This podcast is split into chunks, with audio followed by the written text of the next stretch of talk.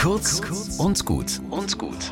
Heute mit Pfarrerin Katharina Chemnitzer. Wir haben Hühner und eine unserer Hennen brütet gerade Eier aus. Meine Güte, wie lange dauert denn das, fragen die Kinder. Naja, so 20, 21 Tage.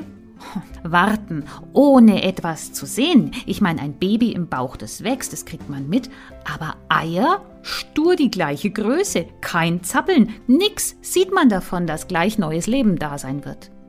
Und dann sind 22 Tage um.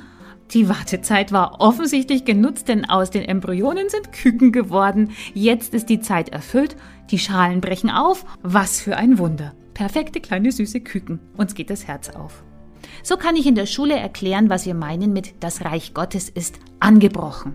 Wie meine Glucke im Netz hat ein Teil der Menschheit die Sehnsucht warm gehalten, wie Gottes Wille deutlich spürbar werden kann unter uns Menschen. Und dann ohne äußere Anzeichen, fast aus dem Nichts, kommt Jesus in die Welt, einfach weil die Zeit für ihn reif war. Und seitdem ist Reich Gottes Leben hier. Wie das geht, hat Jesus gezeigt.